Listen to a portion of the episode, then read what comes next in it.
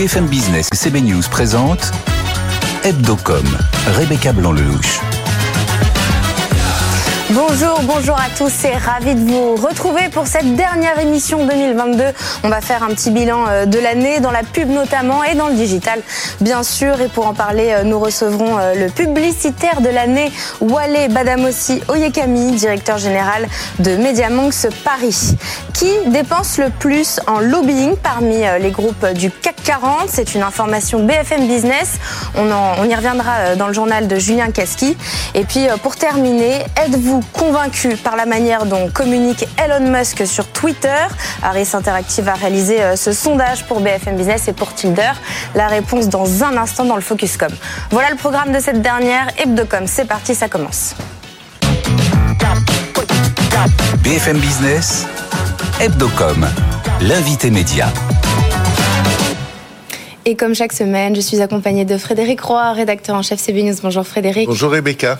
Et de notre journaliste BFM Business, Julien Kaski. Bonjour Julien. Bonjour Rebecca, bonjour à tous. Et nous accueillons aujourd'hui Wale Badamossi Oyekami. Bonjour. Bonjour.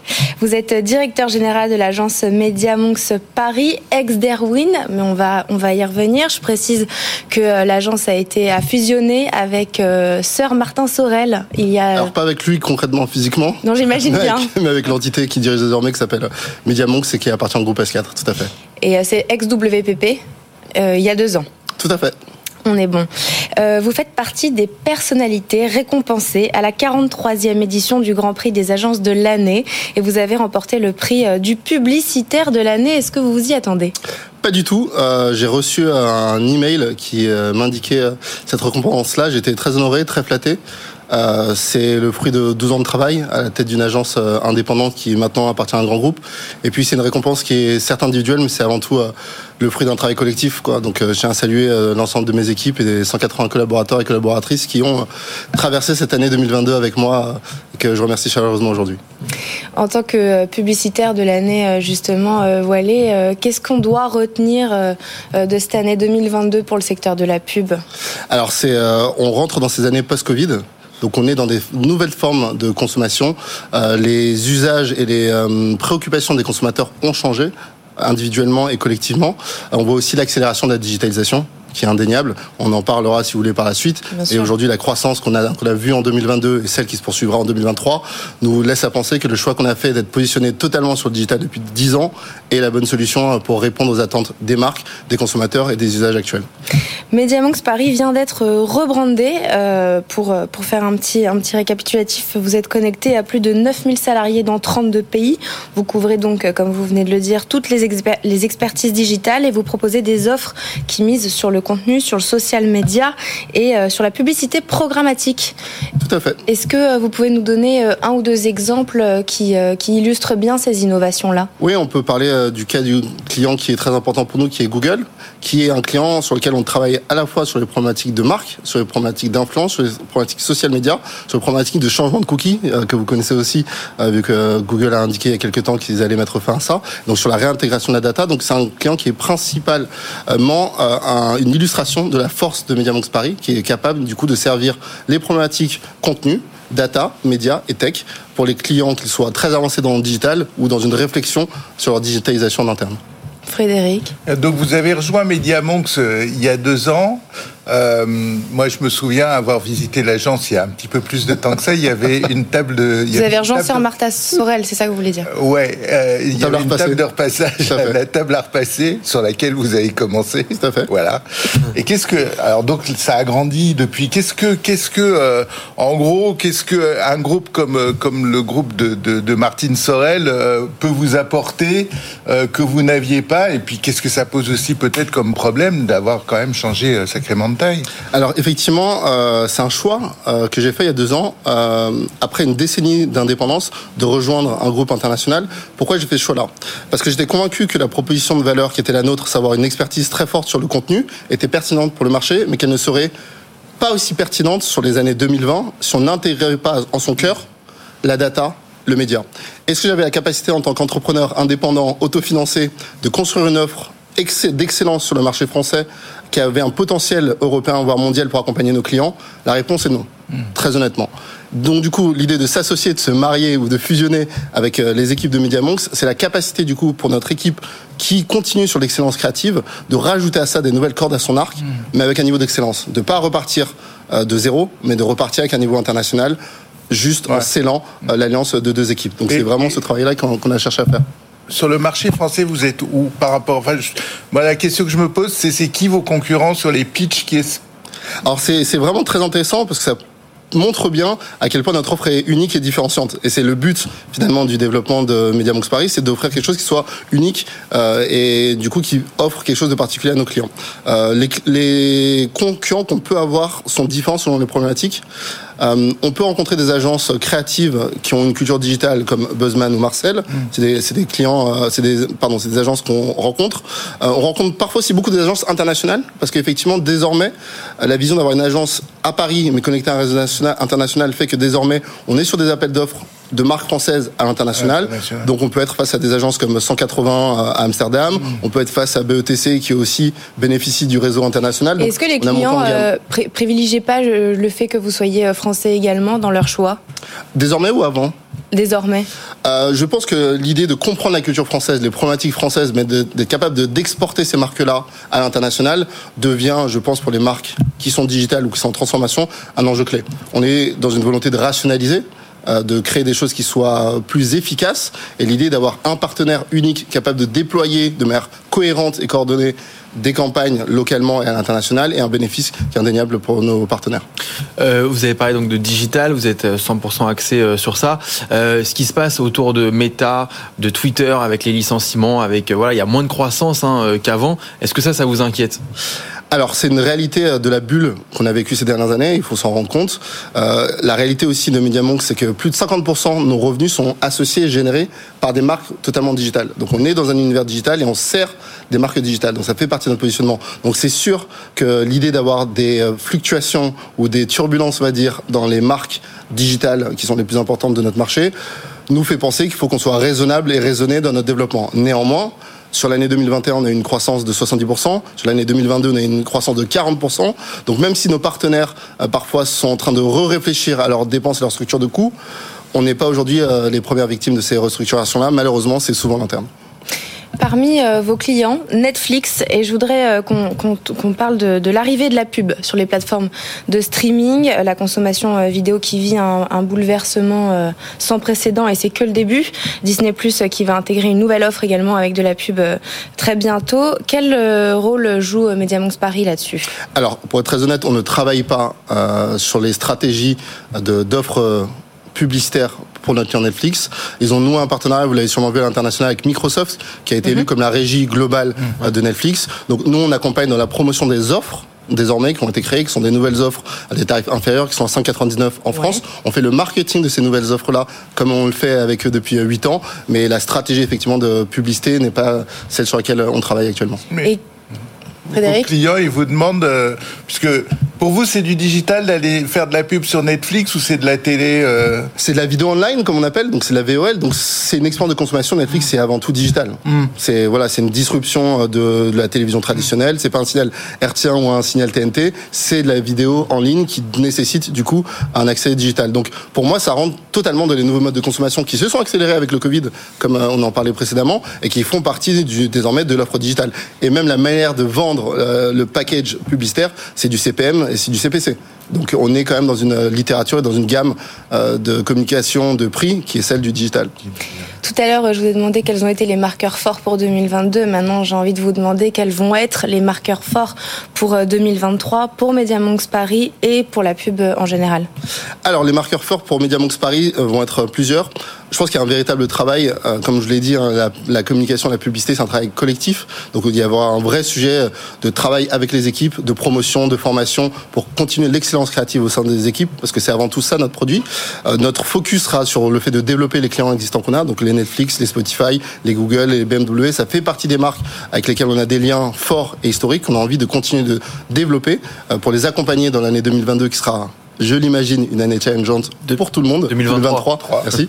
qui sera au-delà de 2022 une année challengeante pour tous. Et donc du coup, l'ambition de devenir une des agences de la représentation de l'excellence créative et digitale en France est clairement notre ambition. Pour euh, terminer cette interview, euh, on va passer au questionnaire de Julien Casqui. Ouais, avec plaisir. On va, euh, parce qu'on est tous des cas particuliers, ben on va étudier le cas Badomassi Oyekami. Allons-y. Est-ce que j'ai bien prononcé C'est pas mal, 9 sur 10. Data en performance, dans le digital, on donne des notes. 10 questions en rafale. Allons-y. 2 minutes, on lance le chrono, c'est parti. C'est parti, votre réseau social préféré? En ce moment, c'est TikTok et YouTube Shorts. Le matin, comment vous informez-vous? Euh, J'écoute euh, France Info euh, depuis l'application mobile. Et la BBC World, parce que local et international. Est-ce que vous êtes plutôt Cyril Hanouna ou Yann Barthès Yann Barthès. Pourquoi Yann Barthès, parce qu'il y a une forme de populisme désormais chez Cyril Hanouna qui m'exècre.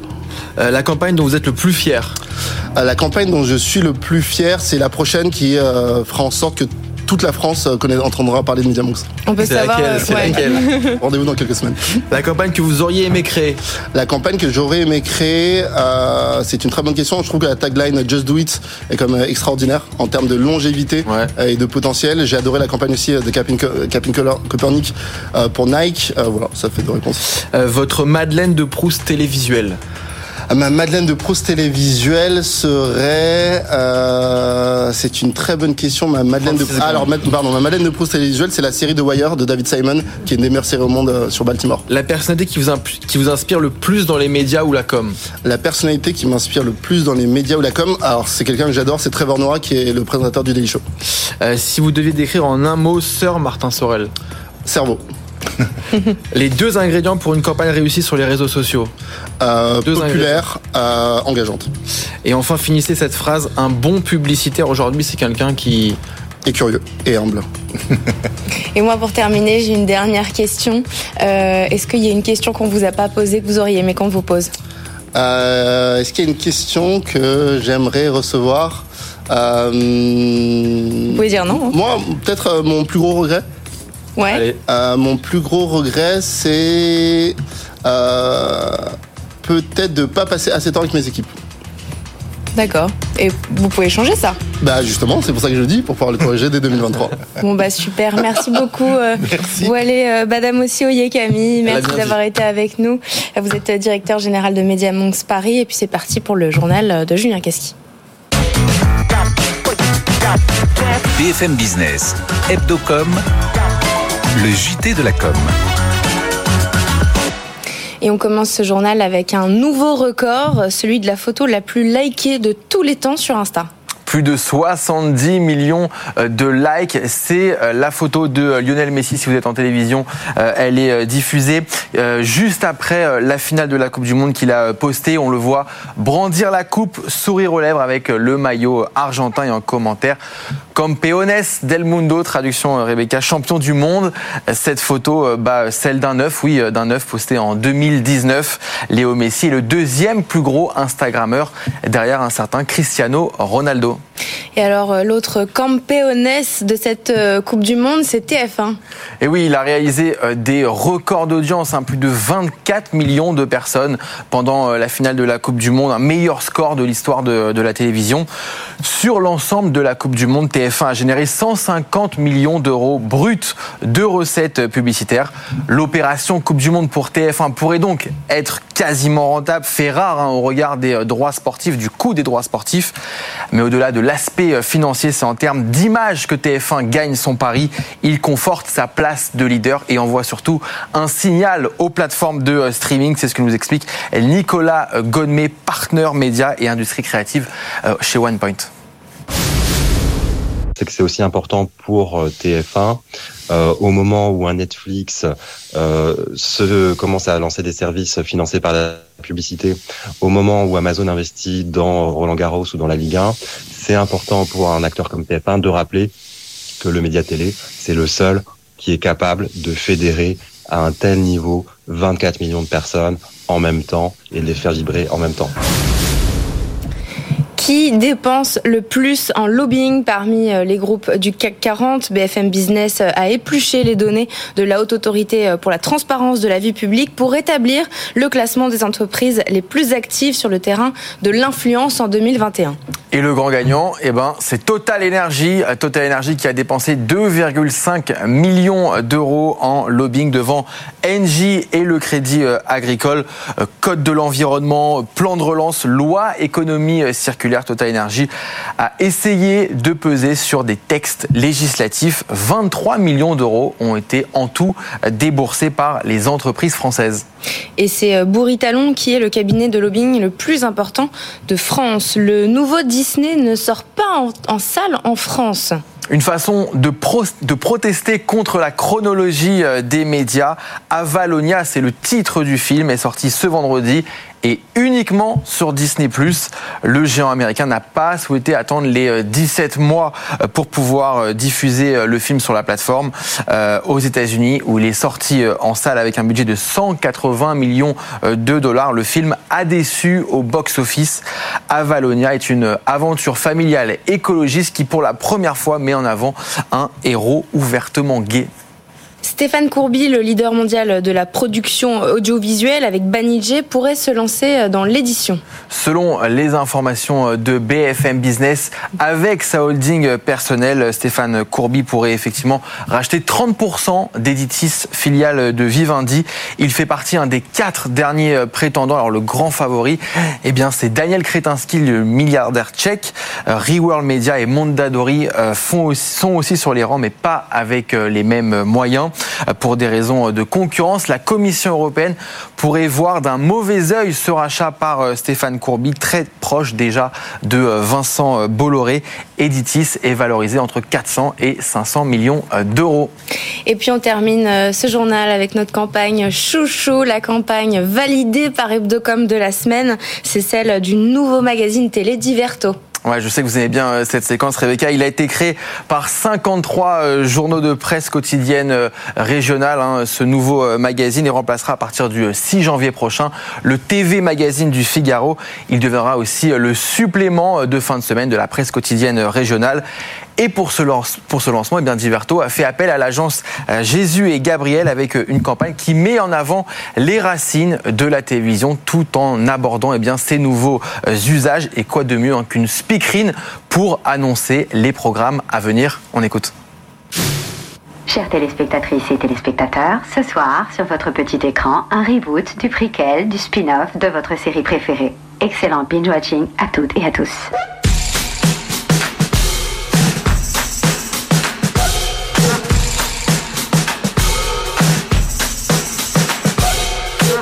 Mesdames et messieurs, ce soir nous diffuserons votre programme sur la TNT et en replay, et en VOD, et sur Internet, et en streaming, et je crois que j'ai fait le tour.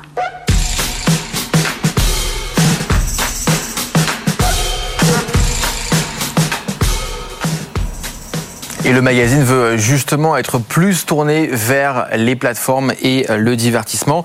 La campagne a été déployée en télévision, notamment sur France 3 et les chaînes régionales en radio, en print et bien sûr en digital. Frédéric, ça vous euh, rappelle des souvenirs cette campagne? Ah, Ça me rappelle des souvenirs, mais je trouve surtout que euh, ce côté retour vers le futur est particulièrement réjouissant. Et puis euh, pour la rentrée d'Hebdocom, nous recevrons Antoine Daccord, directeur exécutif de Diverto, pour tout savoir sur le lancement de ce nouveau magazine. Merci Julien pour ce dernier journal de l'année. Très bonne année à vous Rebecca et à vous Frédéric aussi. Merci, merci beaucoup. C'est parti pour le focus. BFM Business, Hebdocom, le Focuscom. Êtes-vous convaincu par la manière dont communique Elon Musk sur Twitter avec son audience à travers ses vidéos, ses blagues, ses mèmes et ses sondages? Et la réponse est non. Seuls 36% des Français apprécient la com d'Elon Musk qui a racheté euh, le réseau social en octobre dernier. Harris Interactive a réalisé ce sondage pour BFM Business et pour Tilder. Charlotte Ezen, bonjour. Bonjour. Vous êtes associée euh, chez Tilder et on reçoit aujourd'hui Mathilde Obino, bonjour. Bonjour. Vous êtes enseignante en communication et co-auteur de Ce que les Nobel ont à nous dire dire. Mathilde, ça fait résonance au sondage qu'il a lui-même fait mardi, demandant s'il devait démissionner de Twitter. Résultat, départ demandé à 57%. Qu'est-ce que les gens n'apprécient pas dans cette communication chez Elon Musk? Alors Elon Musk, on le voit, il fait euh, ses vidéos, euh, ses tweets, ses sondages, toujours dans l'outrance, toujours dans la provocation, et ça fait énormément parler. Pourquoi? Alors que les tweets, euh, finalement, des tweets pas très intelligents, il y en a des milliers, c'est parce que c'est Elon Musk. Et finalement, qui c'est Elon Musk? Qui prend la parole? Est-ce que c'est euh, le, premier ou le deuxième homme plus riche euh, du monde qui euh, s'amuse sur Twitter? Est-ce que c'est celui qui se revendique comme libertaire? Est-ce que c'est au contraire le génie qui nous a tous fait rêver en parlant et en étant très concret par rapport à la vision, la conquête de l'espace? C'est tout ça à la fois. C'est quelqu'un d'extrêmement complexe, qui est d'une audace extrême, qui est sans limite, mais finalement on est loin euh, du leader euh, qui a une vision forte, qui entraîne. Là, il joue finalement à des petites phrases et c'est pas du tout euh, stratégique pour la suite, pour l'image, pour la stature aussi de Twitter. Hein. La marque employeur, quand il est arrivé chez Twitter, on a vu ses, ses réactions, la façon dont il traite aussi ses collaborateurs, et puis les annonceurs également, et puis pour ses autres marques aussi. Charlotte? Ce qui est, euh, moi, je trouve très intéressant, c'est que euh, on, voit qu'il y a une forme de lassitude euh, qui s'est finalement installée quand il a pris les manettes de Twitter. on a en effet vu la vision très forte qui se dégageait d'un personnage très très spécifique, qui intrigue énormément. et puis cette stratégie finalement, à travers les sondages, c'est une nouvelle façon de manager une entreprise. Hein, on peut l'imaginer comme ça, de manager aussi l'ensemble du personnel de Twitter. Il y a eu un effet waouh quand il a pris les manettes de ce réseau social, qui est clairement en train de s'éroder. Et ce qu'on observe, c'est qu'il est pris aujourd'hui à son propre piège, euh, puisque ce dernier sondage euh, dans lequel il demande s'il reste ou pas euh, à la tête du réseau social lui est clairement défavorable. Mmh. Donc quelque part, c'est un retournement de situation qu'il a dû sans doute voir venir, mais qui aujourd'hui crée une vraie rupture de confiance et de crédibilité pour lui, à mon sens. Oui, et puis d'ailleurs, il s'est pris à son à son propre piège à tel point que derrière, il a tweeté je, je démissionnerai quand j'aurai trouvé quelqu'un d'assez fou pour accepter le poste. Après ça, je me contenterai de diriger les équipes logicielles et les serveurs. C'est un peu une façon de dire bon, euh, finalement, euh, je démissionnerai, mais pas maintenant. Donc on sait pas quand. Tout à fait. Je, trouve que c'est aussi une façon de louvoyer euh, finalement, puisque à la fois il dit qu'il quittera en effet son poste, mais qu'il en restera le chef technique, technologique, le, CTO, comme on, dit dans les entreprises, ce qui fait qu'il gardera évidemment la main sur la façon dont fonctionnera le réseau social sociale tout en rassurant euh, potentiellement notamment c'est les actionnaires de Tesla, qui trouvent que jusqu'à présent, ils passaient beaucoup de temps euh, à s'occuper de Twitter, au détriment de Tesla, qui reste euh, sa, sa, vache à lait, l'entreprise qui le fait vivre et à laquelle il doit absolument consacrer du temps et de l'énergie. Mais au fond, euh, comme vous disiez, Mathilde, c'est un changement, c'est surtout un changement d'image, c'est-à-dire qu'avant qu'il soit à la tête de Twitter, effectivement, c'était le type qui avait fait Tesla, qui avait envoyé des fusées dans le, bon, qui était un peu rigolo et un peu un peu barré par certains côtés, puis en fait, pour dire les choses, on s'aperçoit que c'est plutôt un sale type, non? C'est-à-dire qu'il vire tout le monde, il vire les gens en deux heures. Euh, euh, Absolument. il tient pas sa parole, il change d'avis toutes les cinq minutes. Il n'est pas rassurant en tout cas. Il n'est pas rassurant. Il y a Gérard Kersenti qui a beaucoup écrit sur les leaders. Il parle des leaders narcissiques avec le risque finalement de croire que tout leur est permis. Et là, on le voit finalement, ils s'autorisent tout, des attaques à dominem. Euh, finalement, on est très loin de, ce, de ce patron au départ, finalement avec tout c'est possible, mais qui tirait vers le haut. On se disait, bah, c'était une autre Amérique. Là, il s'en détache complètement de cette image, en effet. Ouais, et, jusqu'à prendre le risque d'un désaveu public. Et c'est quand même ce à quoi on a assisté clairement, euh, clairement ces derniers jours.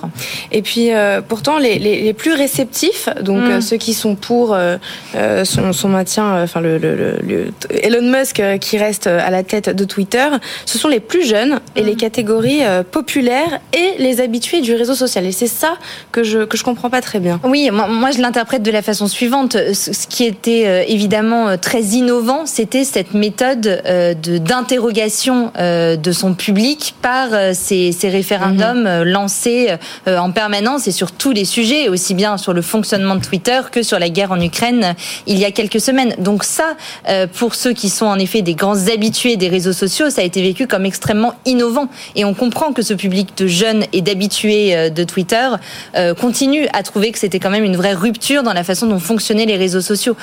En revanche, euh, je, je, pense vraiment que si on refait ce sondage dans quelques semaines, on verra que la lassitude qui s'installe euh, fait que cet effet euh, vraiment innovant va s'éroder petit à petit. C'est déjà le cas pour les autres publics.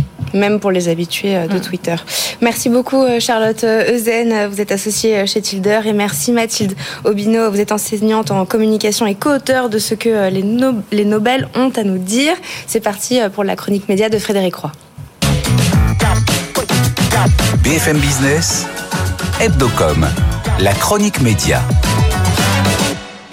Frédéric, vous nous euh, posez la question de confiance cette semaine. Oui, Rebecca, pourtant je suis pas Premier ministre, mais je vous parle de la confiance en l'occurrence dans les réseaux sociaux, on y reste. Mais je ne vais pas vous parler d'Elon Musk pour une fois, mais de la confiance euh, des consommateurs et des marques euh, dans ces plateformes en général. Une société qui s'appelle Integral Ad Science, IAS, a fait une étude sur cette question et elle montre que bah, la confiance en réalité est en baisse. IAS, c'est les spécialistes de la, de la fraude publicitaire, de la détection de la fraude et la lutte contre la fraude publicitaire euh, en ligne.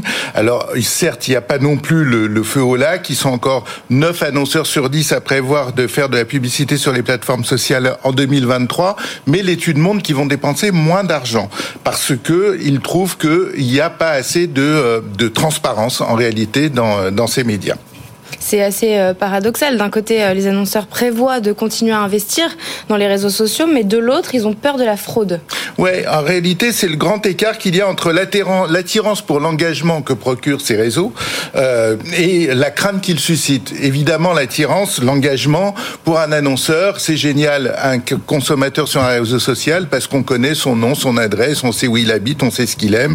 C'est formidable. Surtout à une époque où les cookies sont en train de disparaître et donc c'est un moyen euh, excellent de, de, mieux connaître euh, ses clients. Mais malheureusement, de, de l'autre côté, il y a en effet euh, le risque que, dénoncé en l'occurrence par Elon Musk à juste titre, des faux comptes sur Twitter, mais sur d'autres sur d'autres réseaux sociaux, des, des méthodes pour augmenter artificiellement les, les audiences des, des pubs, et donc la pub est loin d'être en numérique est loin d'être un jardin d'Éden. Comme le souligne le rapport d'IAS, cette relation est basée à la fois sur l'intérêt et sur l'inquiétude et apparemment, c'est plutôt euh, l'intérêt qui prévaut. Oui, parce que quand même, la puissance de Facebook, Instagram et TikTok, les milliards euh, euh, de, clients qui sont qui s'y qui s'y promènent toute la journée, est évidemment capable d'aimanter les annonceurs et leurs agences. Et tant pis si il y a parfois des des problèmes, ça vaut quand même largement le le, le coup d'investir là-dessus.